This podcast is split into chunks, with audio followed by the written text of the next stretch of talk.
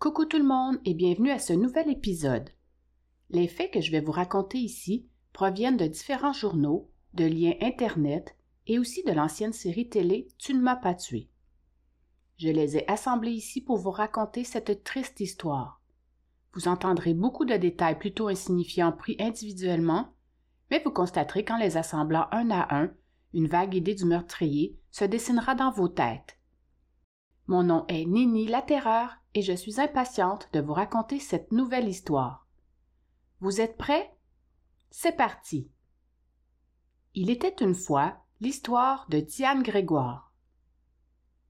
Diane Grégoire est une mère de famille de 51 ans et elle est portée disparue le 31 janvier 2008 au Promenade Saint-Bruno, un centre d'achat de la rive sud de Montréal. Paul Laplante, son conjoint, serait la dernière personne à l'avoir vue vivante. C'est à 16h13 précisément 16h10 que son mari compose le service des urgences. Il va dire au policier que sa femme avait décidé de rester dans la voiture toujours dans le stationnement pour finir son sudoku pendant que lui allait déjeuner à l'intérieur. Il devait ensuite se rejoindre à la voiture pour 16 heures, mais Diane ne s'est jamais présentée au point de rendez-vous qu'il s'était fixé. Paul Laplante racontera aux journalistes que son épouse pourrait avoir fugué pour être seule la journée du premier anniversaire du décès de leur plus jeune enfant, Grégory, qui s'est suicidé par pendaison à l'âge de 13 ans. C'est Diane qui avait fait la macabre découverte. Comme Grégory n'a laissé aucune lettre, on ne saura jamais la raison du geste fatal qu'il a posé. Ses proches supposent qu'il craignait de décevoir son père, qui était très exigeant envers ses enfants en plus des problèmes qu'il avait à l'école qui n'aidaient pas du tout sa situation. Diane en aurait beaucoup voulu à son mari parce qu'elle le trouvait plus sévère avec Grégory qu'il ne l'avait été avec leurs deux autres enfants. Grégory savait que son père n'aurait pas aimé avoir un garçon dépressif et faible. Paul Laplante n'aimait pas la faiblesse et ne laissait aucune chance même envers ses propres enfants. C'était un homme contrôlant. À la suite du suicide de leur fils, le couple avait décidé de mettre leur maison en vente. C'était rendu trop difficile pour Diane d'y habiter. Elle n'arrivait plus à descendre au sous-sol. Pour faire face à son deuil, elle prenait des médicaments pour dormir et elle était aussi en arrêt de travail. Elle était devenue fragile et vulnérable. Diane était inconsolable. Après cette brève mise en contexte, écoutons tout d'abord un extrait de l'appel passé au 911 par son mari patrouille, s'il vous plaît? Oui, qu'est-ce qui se passe? Euh, c'est quelqu'un qui, qui manque à l'appel. Promenade Saint-Bruno, là. Ouais. Et euh, la personne n'est pas au rendez-vous, puis elle n'a pas l'habitude de manquer ses rendez-vous jamais. A pas de moyen de la rejoindre parce qu'elle n'a pas de téléphone. Puis elle, si elle serait en retard, elle aurait dû m'appeler parce que... Cette personne-là, elle partait de où? Moi, je veux dire, elle a conduit ici ce matin vers 10h30, 11h. Puis là, ce soir, ben, je l'ai prenais à 4 h parce qu'on a un super Grenby vers 5h, euh, 5h30. Fait que là, euh, on s'en va sur 11 minutes, là, et elle n'est pas là encore. Pourquoi il s'appelle plus juste, là? C'est que c'est un employé de banque. La madame, ça fait au-dessus de 30 ans qu'elle travaille dans une banque. Mhm. Elle n'est jamais en retard. Elle est présentement sur médicaments parce qu'elle est en, elle a perdu un enfant il y a un an, c'est un suicide, puis euh, c'est censé être pas d'appelon, on se retrouve, là. OK. C'est mon épouse. OK. Vous, vous êtes.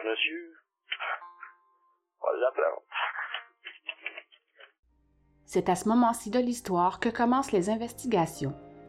Au cours des heures, des jours, des semaines et des mois suivants, il y a eu plusieurs battues intensives dans la région, ainsi que dans les boisés autour du centre commercial et également dans quelques villes aux alentours, mais sans succès. La camionnette fut passée au peigne fin sans grand résultat non plus. Les enquêteurs de la police de Longueuil, assistés de l'escouade canine de la Sûreté du Québec, avaient également mené des fouilles dans le bungalow du couple à Saint-Liboire. Plusieurs témoins ont aussi été interrogés, sans oublier les nombreuses heures de visionnement infructueux sur les caméras de surveillance du centre commercial où Diane aurait dû se trouver cette journée-là. Mine de rien, trois ans vont passer et plus de 300 informations vont être recueillies tant par les enquêteurs que par le comité de recherche qui s'est formé à la suite de la disparition de Diane, mais malheureusement, les policiers repartent à chaque fois les mains vides. Cependant, ce sera assez tôt dans l'enquête qu'ils commenceront sérieusement à soupçonner un homicide. Mais pour l'instant, revenons au début des recherches. Nous sommes le 13 février 2008, soit huit jours après que les policiers aient constaté que Diane n'était pas sur les caméras de surveillance, que pour aucune raison en particulier, Paul Laplante déclare au journal qu'il est prêt à subir le test du polygraphe. Il va ensuite se désister et refuser à plusieurs reprises l'invitation des policiers concernant ce test parce que son avocat lui aurait déconseillé de s'y soumettre. Encore plusieurs mois passent sans aucune nouvelle preuve ou indice qui pourrait résoudre cette triste disparition.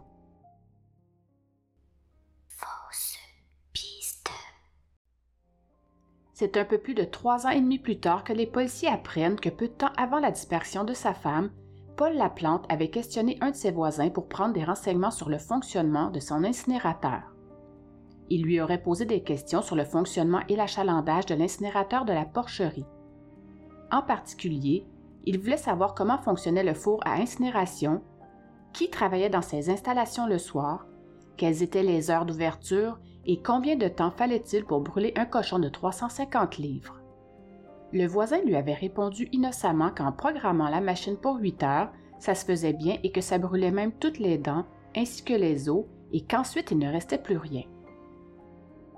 C'est à la suite de ce témoignage et des soupçons des policiers que des fouilles sont alors faites sur cette ferme porcine de Saint-Valérien de Milton, un petit village de la région de la Montérégie. De nombreux experts ont eu à tamiser manuellement le champ de cette terre de plus de 10 000 pieds carrés, soit l'équivalent d'un terrain de football.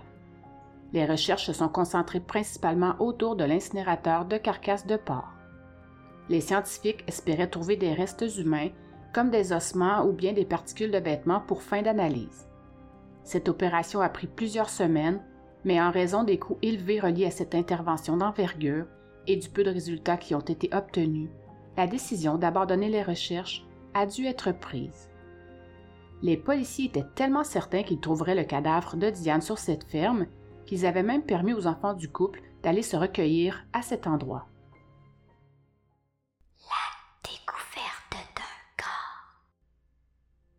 Façon de parler bien sûr, la chance leur sourira tout de même le 21 novembre 2011, soit dix jours après les fouilles infructueuses de l'incinérateur. Les policiers reçoivent un appel d'un citoyen qui aurait découvert par hasard un squelette dans un secteur boisé entre l'autoroute 20 et le chemin maçon à Coteau du Lac. Les policiers de la SQ se rendent sur place et confirment avoir retrouvé des ossements humains. Ils découvrent également des vêtements, dont un manteau jaune de marque Canuck, exactement comme celui que portait Diane Grégoire le jour de sa disparition. Voici d'ailleurs un court extrait de Elisabeth à propos de cette découverte. Il m'a juste regardé, l'enquêteur, puis il a dit euh, Je l'ai retrouvé, moi, ta mère. J'étais De quoi tu me parles? De retrouver ma mère Puis là, ils nous ont expliqué qu'ils avaient retrouvé les ossements euh, sur un terrain. Euh, c'était en bordure de l'autoroute. le genre d'endroit où tu dis personne va jamais là. C'est le propriétaire du terrain. Euh, il est allé plus loin qu'à l'habitude, puis c'est là qu'il a découvert euh, les ossements avec le manteau, euh, le manteau canuc de ma mère, le manteau jaune. En fait, les policiers vont plutôt trouver quelques ossements et non un cadavre complet. Il s'agissait d'une partie de crâne et de colonne vertébrale qui ont été envoyées pour analyse au laboratoire des sciences judiciaires et de médecine légale les médias auront dû attendre huit jours avant d'apprendre qu'il s'agissait bel et bien des restes humains de Diane Grégoire et l'identification a dû être faite par charte dentaire. Paul Laplante connaissait bien l'endroit où le corps de sa femme a été retrouvé. C'est grâce à cette découverte et surtout de son emplacement que les policiers vont catcher. Ils comprennent alors que la scène de crime était en fait très proche d'un entrepôt où Paul Laplante se rendait souvent pour son travail. En effet, dans le cadre de son emploi, la plante transportait régulièrement les produits de la compagnie PepsiCo, compagnie qui fabrique et distribue notamment les chips frites au lait, et que cet entrepôt se trouve justement à proximité du site où le corps de Diane a été abandonné. Paul Laplante devenait donc le suspect numéro un des enquêteurs et sera rapidement accusé de meurtre avec préméditation. Depuis le premier jour de la dispersion de Diane, et pour ne pas nuire à l'enquête, les policiers avaient gardé pour eux différents indices et certains soupçons. Ils possédaient quelques éléments de preuve circonstancielle contre la plante qui, selon eux, avaient des vues sur la fortune de sa femme, mais il leur manquait une preuve plus solide à présenter devant le tribunal, vu qu'il n'avait aucun témoin oculaire du crime, aucun aveu et encore moins de paroles incriminantes provenant de la bouche du suspect.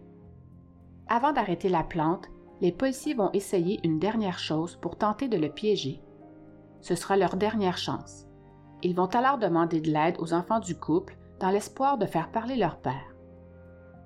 Élisabeth se portera volontaire pour tenter de soutirer des confidences à son père au sujet du meurtre de sa mère. Ouf! Les policiers vont donc lui installer un dispositif d'enregistrement numérique de type body pack sous ses vêtements, mais malheureusement, elle n'obtiendra aucun aveu. Elisabeth dira qu'elle aurait bien aimé faire craquer son père à ce moment-là, mais malheureusement encore, Paul Laplante n'a rien dit qui aurait pu le faire condamner. Elle dira plus tard qu'elle aurait aimé qu'il se mette à pleurer devant elle et qu'il lui dise ce qu'il a fait à sa mère. Pour elle, cette dure épreuve était une opportunité de le confronter pour une ultime fois. Elle lui a demandé directement Papa, est-ce que tu as tué maman Son père aurait versé des larmes et aurait nié fermement. Il a même été offusqué que sa propre fille ose lui poser cette question. À la suite de cet échec, Élisabeth mentionnera que, et je la cite, À ce moment-là, je regardais cet homme que j'avais tellement respecté qui avait toujours eu réponse à tout, et il me faisait pitié. Je lui ai dit que je ne le croyais pas et que je n'avais plus confiance en lui, et je suis partie. Son père l'a alors suivi dehors en criant de ne plus jamais revenir sans s'annoncer. C'était rendu quelqu'un d'autre que le père que j'avais connu, a-t-elle également mentionné. Il était méfiant, comme s'il avait compris ce que j'étais venu faire chez lui.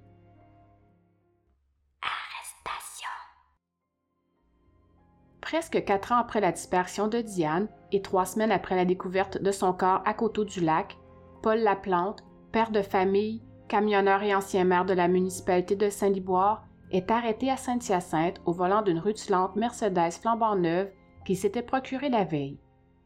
Il a été arrêté sans mandat et n'a offert aucune résistance. C'est sur la foi de ces éléments d'enquête, dans un chapelet de preuves circonstancielles, dont je vous parlerai plus loin, que les policiers de l'escouade des crimes majeurs de la Sûreté du Québec ont enfin pu procéder à son arrestation. Interrogatoire. La plante sera interrogée pendant six heures. Durant ce temps, un policier essaiera tant bien que mal de lui soutirer des aveux. Comme un gros bébé en colère, la plante va refuser la nourriture que le policier va lui apporter en lui disant qu'il faisait la grève de la faim. Il n'offrira aucune collaboration, il va insulter le policier, va rire de lui, se bouchera les oreilles, fredonnera des chants religieux, récitera des prières en se comparant au Christ crucifié et en se nommant lui-même Saint Paul. Il ira même jusqu'à se coucher au sol, mais ne craquera jamais. Devant ce constat d'échec, le policier présentera à la plante certaines preuves circonstancielles que les enquêteurs ont amassées contre lui durant toutes ces années et ira même jusqu'à lui dévoiler des méthodes d'enquête qu'ils ont également utilisées. La plante dira seulement que la police fait erreur en le suspectant, mais il refusera de nommer d'autres suspects potentiels. Il tournera ensuite le dos au policier, face contre le mur, et restera ensuite muet comme une tombe. face. À la suite de cette audience corsée avec le policier, Paul Laplante est remis en prison en attente de son procès. Le 9 janvier 2012, un mois après avoir été arrêté, Paul Laplante est retrouvé pendu dans sa cellule.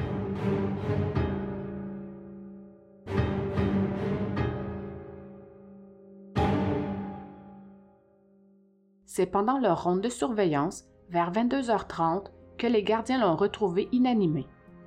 La plante a profité de l'absence de son voisin de cellule pour se pendre à l'aide d'un drap. Ce secteur était pourtant muni de caméras de surveillance, mais à ce moment-là, aucune ne filmait en direction de sa cellule. Plutôt que d'affronter la justice, Paul Laplante aura préféré emporter tous ses secrets avec lui. Il faut savoir qu'à chaque fois qu'un prisonnier est incarcéré, il doit obligatoirement passer une évaluation psychologique faite par un agent du service correctionnel formé en prévention du suicide. L'agent qui a évalué la plante à son arrivée n'avait décelé aucune pensée suicidaire ni rien d'anormal le concernant, sinon il aurait immédiatement été référé à un psychologue et aurait été placé sous haute surveillance. Dans sa cellule, les gardiens ont trouvé quatre lettres. Dans ces lettres, il serait écrit qu'il déshérite ses enfants, se disant accusé injustement et prétend partir en paix pour aller rejoindre sa femme. Un de ces documents contenait ses dernières volontés. La plante souhaitait être enterrée avec Diane et leur fils décédé. Il voulait léguer la majeure partie de ses biens à une connaissance et aussi à une congrégation religieuse de Saint-Hyacinthe. Encore une fois, il n'a fait aucun aveu de culpabilité. Par orgueil sans doute, avant son suicide, il a aussi laissé une lettre à ses enfants où il leur a écrit qu'il ne leur laissait rien, car selon lui, il n'avait pas besoin de tout ça. Il va aussi expliquer que tout le monde avait tort et que lui avait raison, que les gens l'avaient jugé sans savoir, qu'il n'avait rien à se reprocher et qu'il allait rejoindre sa femme et son fils au ciel. Un vilain garnement. Paul Laplante était loin d'être un enfant de cœur. Voyons voir quelques bévues le concernant. En mars 2002 se terminait un des procès dans lequel il était suspecté. Il avait été accusé du vol d'un carnet de chèques ayant appartenu à son père, Marcel Laplante. Son père était le propriétaire de la compagnie d'autobus où il travaillait à cette époque. Il accusait son fils d'avoir fait et d'avoir encaissé un faux chèque de 28 300 dollars en imitant sa signature et de lui avoir dérobé un revolver de calibre 38. Faute de véritables preuves, le juge va acquitter la plante pour la fraude, mais il va tout de même le reconnaître coupable de possession d'armes illégales. Bien fait pour lui. Également, presque un an et demi après que sa femme eût été considérée comme disparue, il y a eu une dispute familiale l'opposant au cousin le plus proche de Diane. Au moment de son arrestation, il était en attente de ce procès et il avait plaidé non coupable. Pendant plus d'un an, selon des documents émanant de la Cour du Québec, Paul Laplante aurait harcelé Daniel Grégoire, ayant pour effet de lui faire craindre pour sa sécurité et pour celle de ses proches. On ignore toutefois la raison exacte de ce harcèlement, car le procès n'a jamais eu lieu, bien évidemment. Mais ce n'est pas tout. En 2007, Paul Laplante a été un fervent spectateur du populaire procès du tueur Ghislain Dion. Dion était accusé du meurtre de son ex-conjointe Julie Croteau. Le corps de cette infirmière de 32 ans avait été retrouvé dans le coffre arrière de sa propre voiture à Saint-Hyacinthe en octobre 2005. Paul Laplante a pris beaucoup de notes pratiquement tout le procès de Dion, un homme qu'il connaissait et qui venait du même village que lui. Contrairement à son ami, Laplante prenait ses notes pour éviter de se faire prendre. Il aurait déjà dit que Dion avait fait des erreurs en donnant des versions différentes à la police. Les notes prises par Laplante montraient exactement ce qu'il aurait plutôt dû dire à la police.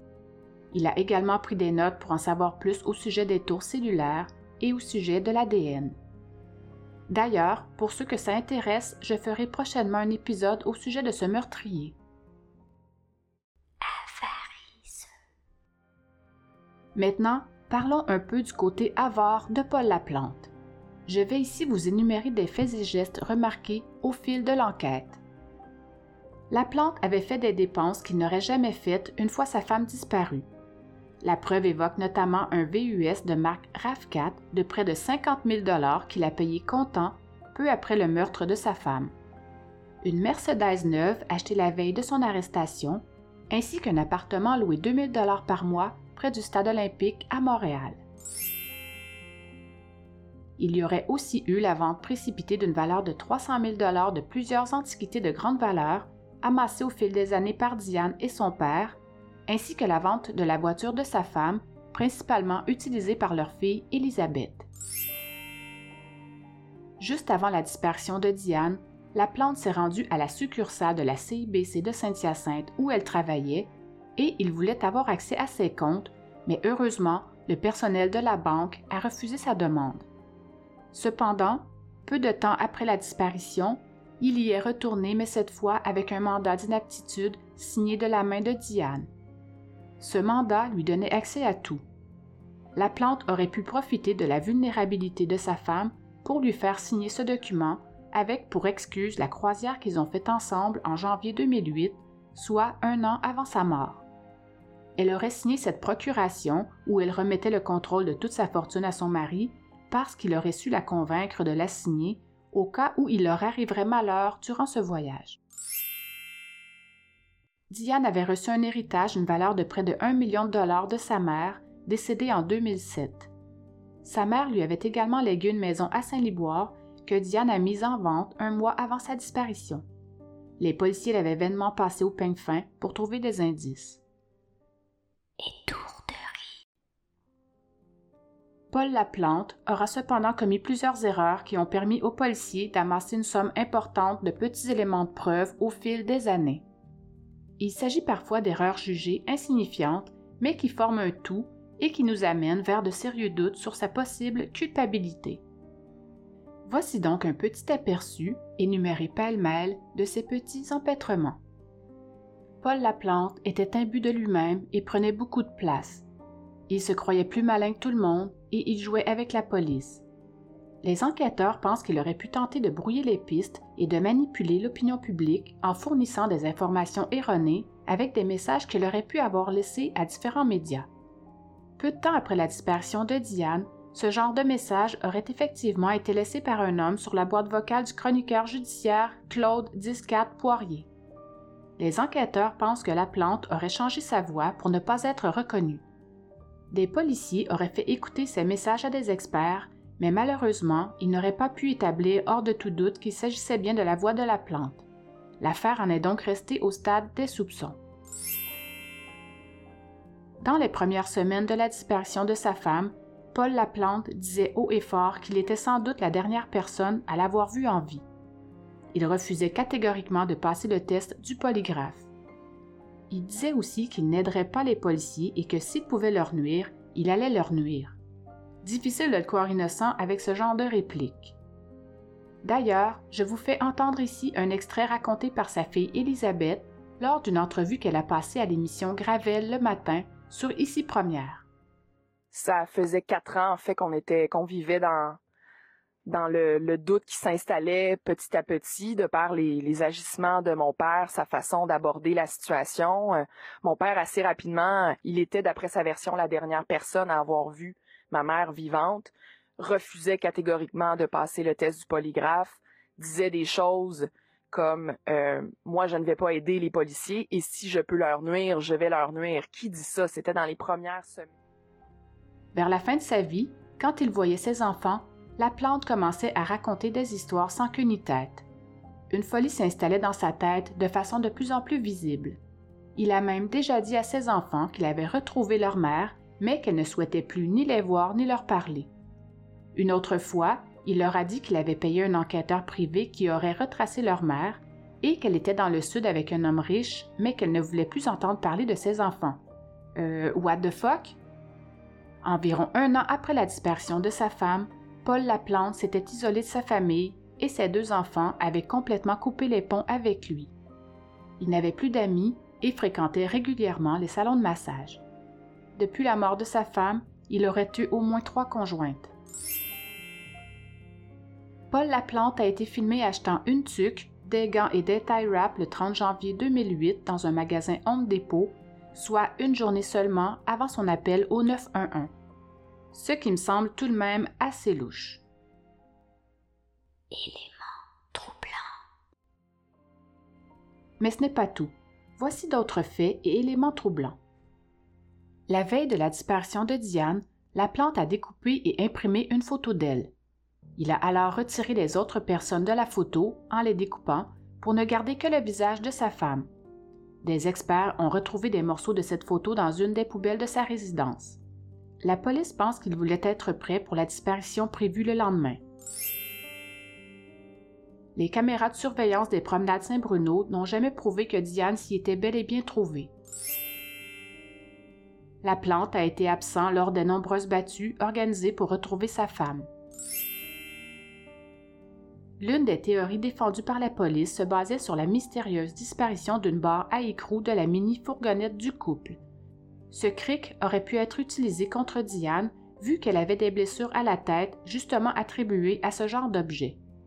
À cette époque, le couple utilisait une fourgonnette Astro de couleur blanche. Au cours de l'enquête, les experts avaient examiné ce véhicule de fond en comble et c'est donc à ce moment-là qu'ils se seraient rendus compte qu'une pièce en métal du cric manquait. Ces informations, ainsi que les résultats des analyses médico-légales, auraient permis de déterminer que cette barre de fer aurait pu être l'arme du crime. La suivante est ma préférée. Paul Laplante a appelé le 911 à 16h10 le jour où il a signalé la disparition de sa femme alors qu'elle n'avait seulement que 10 minutes de retard au rendez-vous qu'il s'était donné aux promenades Saint-Bruno. Il aurait pu aller voir le service de sécurité à l'intérieur du centre d'achat où elle avait soi-disant magasiné cette journée-là. Il aurait pu attendre davantage ou bien faire le tour du centre commercial pour la chercher ou encore la faire appeler à l'intercom avant d'alerter la police.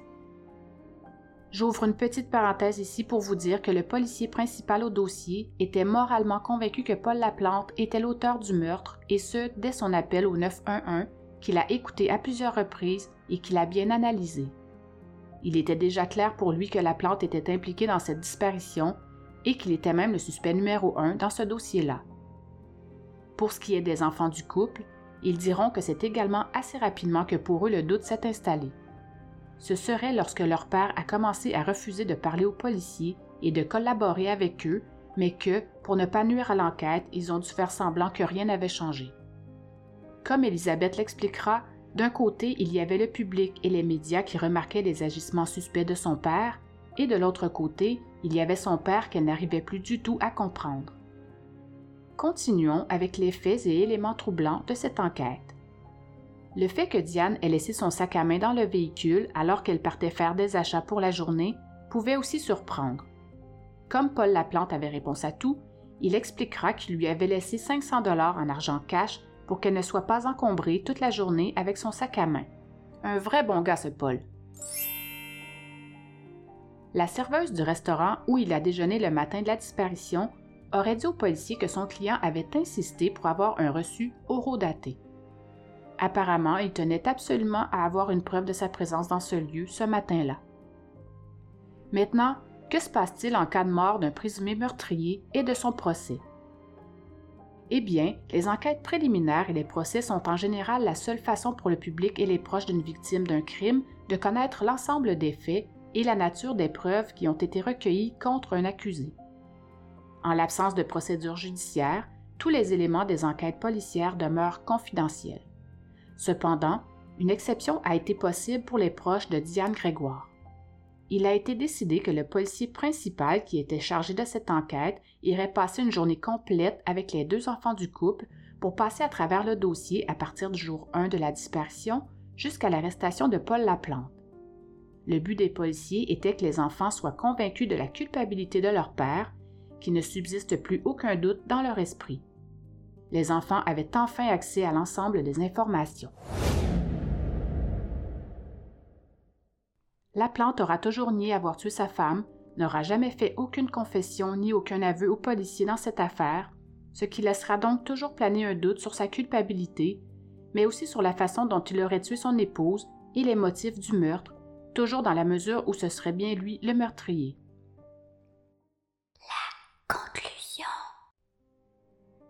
Nous resterons malheureusement dans un nuage brumeux de questions sans réponse. Les preuves cumulées par les policiers contre la plante seront gardées secrètes, sauf pour les proches de la victime. Il aura emporté son secret dans sa tombe. Paul Laplante aurait difficilement pu clamer son innocence avec tous les éléments incriminants qui s'accumulaient. L'étau se resserrait autour de lui.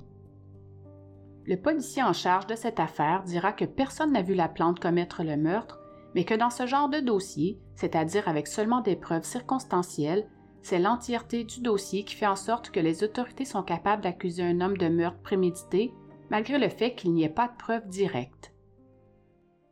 Scénario possible.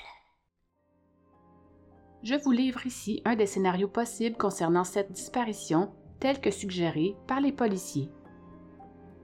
Ce matin-là, il croit que Paul Laplante aurait pu donner des médicaments à sa femme à son insu pour qu'elle soit dans les vapes et ne réalise pas l'heure matinale de leur départ.